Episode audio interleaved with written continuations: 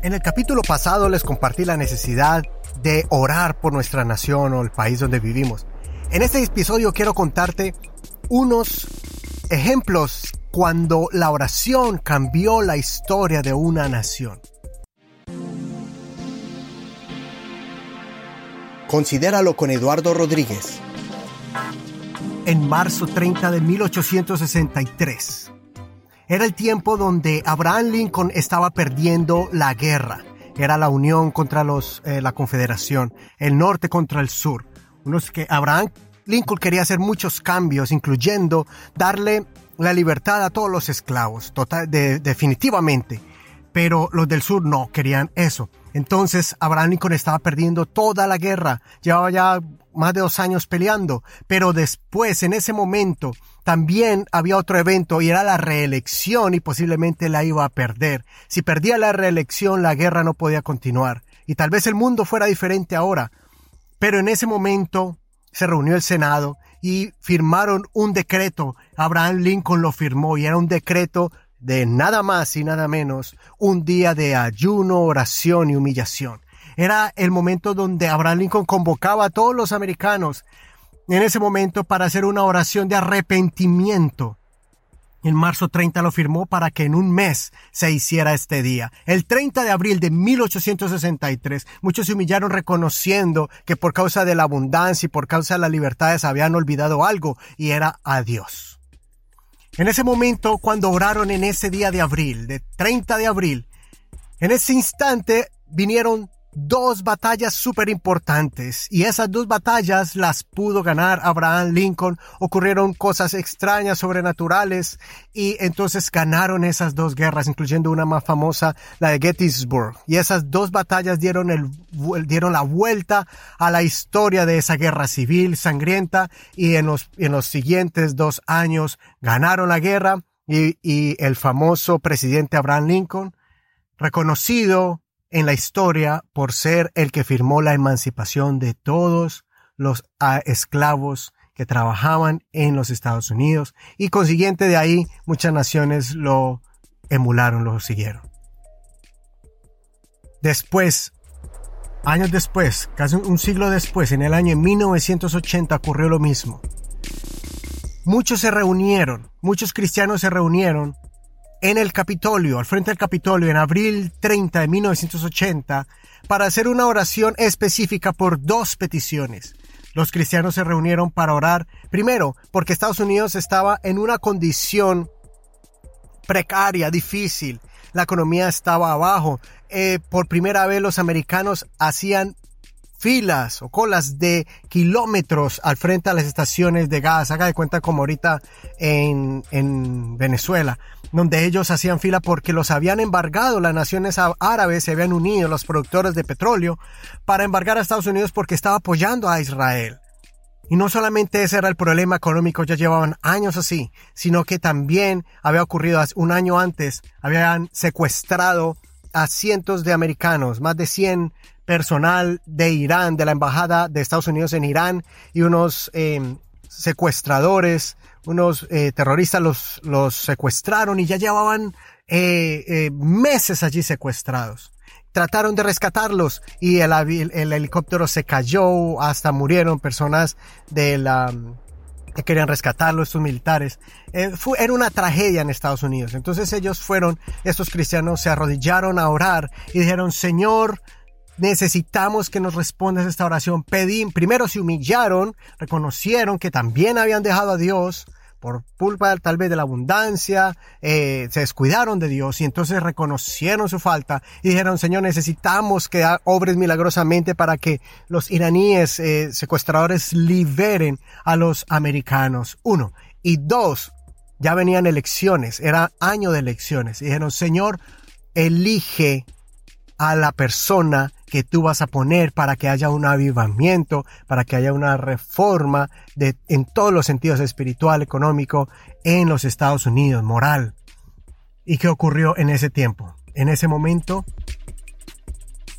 eligieron a uno de los presidentes, quedó, quedó elegido uno de los presidentes más queridos en los Estados Unidos y fue el presidente Ronald Reagan, que ya había sido gobernador en California, pero realmente sin mucha experiencia en la política, era un, era un actor de Hollywood, fue gobernador y fue elegido para esta posición. Y los que conocen un poco de historia sabrán que este presidente fue el que, el, el que de manera muy sabia e inteligente, hablando con el secretario de la Unión Soviética, Gorbachev, fue que tumbó primero el muro de Berlín, cayó el muro de Berlín después de 30 años y fue cuando él, muy conocido por esta frase, eh, secretario Mikhail Gorbachev, por favor destruya, eh, le pido que tumbe esta muralla.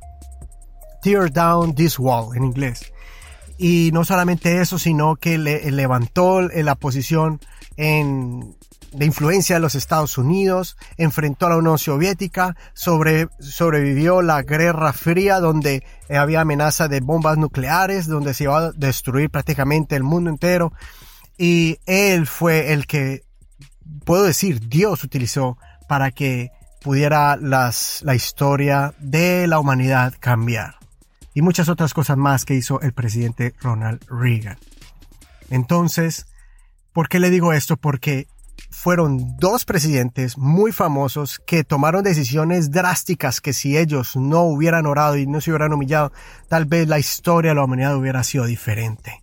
Pero gracias a Dios, porque existieron personas que creyeron y todavía muchos de ellos están vivos y recuerdan cuando eh, Ronald Reagan fue puesto en la presidencia, fue elegido y cuando fue, y, este y le voy a contar otro milagro, el día que él fue inaugurado como presidente, ese día, de manera milagrosa, los iraníes secuestradores soltaron a todos los secuestrados americanos. Que todavía la gente se sorprende. Eh, Ronald Reagan no dijo ni una palabra, apenas lo estaban inaugurando, poniendo la mano sobre su Biblia. Y cuando en ese mismo día fueron liberados. ¿Y sabe que algo también especial en ese día que ocurrió? En ese día 1980, eh, perdón, el día de la inauguración, en el año 1981, en enero, si no me equivoco. ¿Sabe qué versículo tenía él abierto en la Biblia? ¿Y dónde puso su mano? Esa Biblia se la dio su, su madre y le tenía subrayado un, un verso de la, de la Biblia que dice, si se humillare mi pueblo sobre el cual mi nombre es invocado, si se arrepintieren de sus pecados, voltearan su rostro hacia mí, yo perdonaré sus pecados y sanaré su tierra. Los bendeciré en gran manera. Es algo tan especial lo que le estoy diciendo porque sí hay algo especial en la oración. Cuando hay una oración colectiva, cuando hay un reconocimiento de humillación, Dios sana la tierra. Ahora, tal vez algunos, eh, es muy debatido esto porque uno, usted me puede decir, ah, pero es que Dios ya tenía todo listo, ya tenía preparado, ya sabía quién era. Pero hay algo aquí, mire. Cuando el, cuando una población, cuando una sociedad se aleja de Dios, Dios les estira con su misericordia, pero llega un punto donde, donde ellos le dan tanto la espalda a Dios que cae maldición, cae, cae pobreza, cae escasez. Pero cuando una nación vuelve su mirada a Dios, Dios los bendice en gran manera. Eso le pasó a Israel. Dios les había dicho, vuélvanse a mí, vuélvanse a mí. Pasaron años y hasta siglos desde que ellos llegaron a la tierra prometida y Dios los estaba llamando, se levantaba un rey bueno, un rey malo, un rey bueno, un rey malo, se levantaban profetas, pero llegó un punto donde Dios dijo no más y hasta el último día Dios les dio la oportunidad. Dios les daba una condenación, Dios les decía los voy a soltar y van a caer en manos de los asirios o en manos de los babilonios o en manos de los enemigos. A veces se arrepentían y Dios estiraba esa, esa condenación, pero llegó un punto donde ellos totalmente le dieron la espalda a Dios y entonces ocurrió lo que ocurrió, cayeron en las manos de Babilonia y 70 años duraron en cautiverio hasta que ellos se humillaron y reconocieron a Dios. Entonces lo mismo pasa en cada sociedad que se acerca a Dios. Dios bendice o Dios estira ese castigo por, o, o, o más bien les estira la misericordia antes de soltarlos de su mano. ¿Por qué? Porque Dios no puede convivir con la maldad y el pecado. Él aborrece eso. Y Él siempre está extendiendo su misericordia. Y llega un punto donde la balanza se inclina tanto que Dios dice, ya, van a tener que, van a tener que sufrir las consecuencias porque ya no aguanto más. Pero Dios siempre ha tenido misericordia de nosotros, siempre su iglesia nos ha sostenido, pero cuando se levantan gobernadores tiranos es porque el pueblo en general se ha, ha abandonado a Dios, ha abandonado los caminos de Dios, o por lo menos las bases y los principios morales, que aunque mucha gente o sociedades no han sido cristianas 100%, pero muchos líderes de ellos han tenido temor de Dios o han tenido bases y principios morales que han gobernado correctamente. Por eso la Biblia nos dice que nosotros tenemos que orar por nuestros gobernantes y los que están en eminencia para que vivamos en paz. Eso fue lo que les dije en el episodio pasado. Y les recuerdo otra vez, es necesario que oremos. Miren, el, hace el mes pasado, o sea, en septiembre 26, se hizo una oración. Eh, creo que existieron varias organizaciones, muchas que se reunieron a orar, intercediendo por eh, Estados Unidos, porque hay una decadencia moral y espiritual y de principios desde la cabeza. Ahora se están aprobando muchas leyes que no solamente eh, van en contra de los principios y valores morales, pero también descaradamente están yendo en contra de los valores cristianos, bíblicos, que se los, ya los están pintando de una manera como locos, eh, iletrados, que no son educados, que son fanáticos, y están levantándose leyes en contra de los valores cristianos.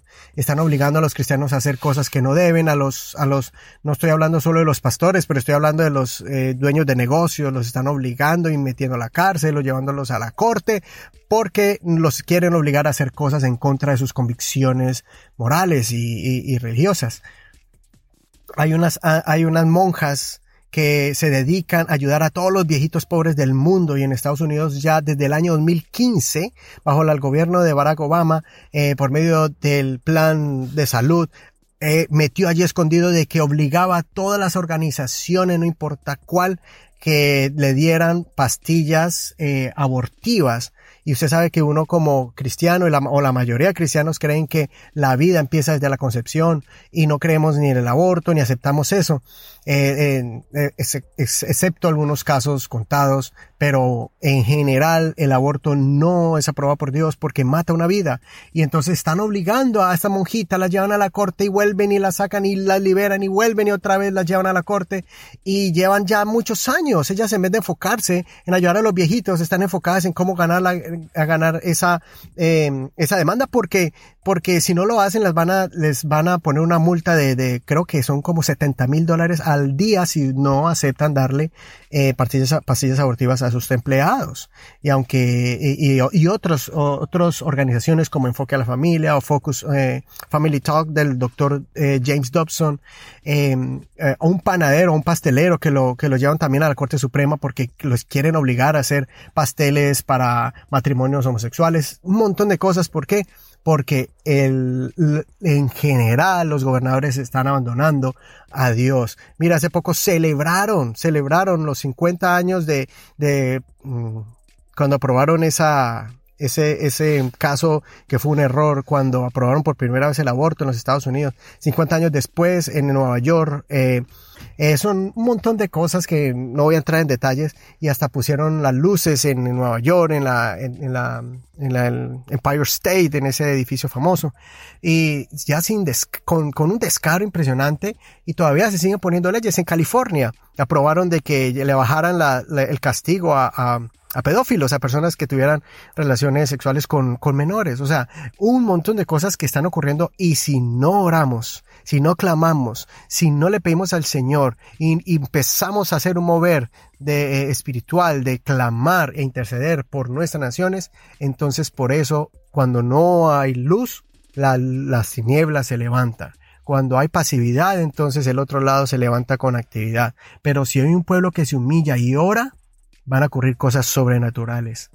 en el momento que estoy grabando esto, mañana va a haber un ayuno eh, o en un día de ayuno y oración dirigido por Franklin Graham, eh, este famoso predicador y que tiene una grande organización eh, que ayuda también en casos de tragedias y destrozos y van a diferentes países, pero él está haciendo un clamor. Así que tal vez cuando usted escuche este este episodio, tal vez ya pasó este evento, pero yo te animo para que continuamente podamos unirnos y orar todos juntos por una misma causa.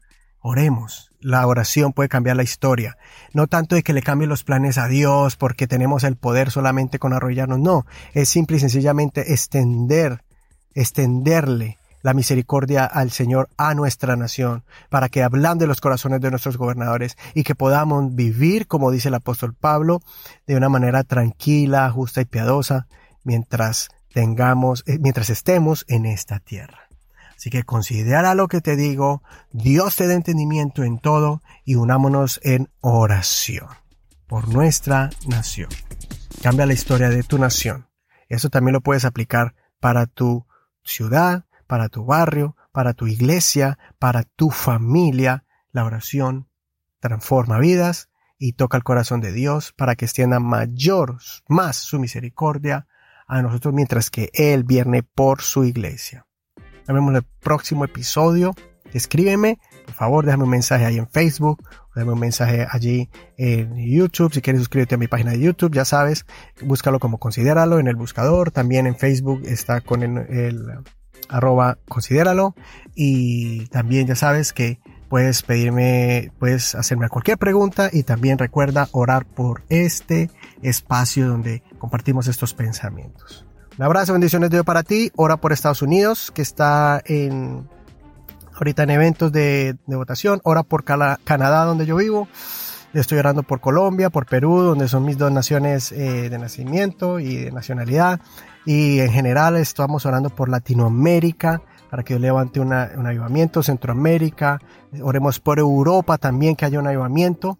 Em, ah, como una noticia curiosa, em, en este momento, hoy o ayer leí una historia de que en Polonia ya se levantó, en todo el país ah, se está prohibiendo en casos, en casos excepcionales, se está prohibido el aborto otra vez. O sea que sí pueden haber cambios cuando se levantan personas. Ore también por las personas que Dios está poniendo en los lugares especiales, como por ejemplo en Estados Unidos van a poner otra, ah, una jueza que en la Corte Suprema de Justicia.